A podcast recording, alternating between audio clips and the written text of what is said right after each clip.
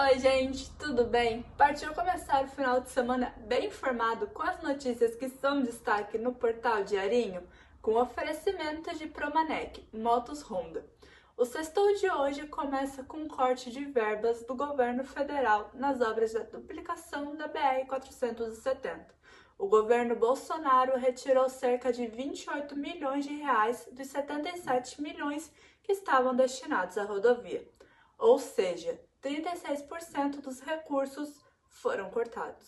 Dois irmãos foram baleados nesta quinta-feira em Luiz Alves. O mais novo, de 26 anos, não resistiu aos ferimentos e morreu ao dar entrada ao hospital. O mais velho foi ferido nas pernas e está se recuperando. Os dois tinham passagem pela polícia e o irmão mais velho não soube informar os motivos nem quem era o atirador. As lideranças empresariais de Itajaí e Santa Catarina demonstraram preocupação com o processo de concessão do porto de Itajaí. Elas pedem a permanência da APM Terminals para que não haja descontinuidade das operações. De acordo com os empresários, há risco iminente de paralisação das atividades. Essas e outras notícias você encontra em diarinho.net. Até logo!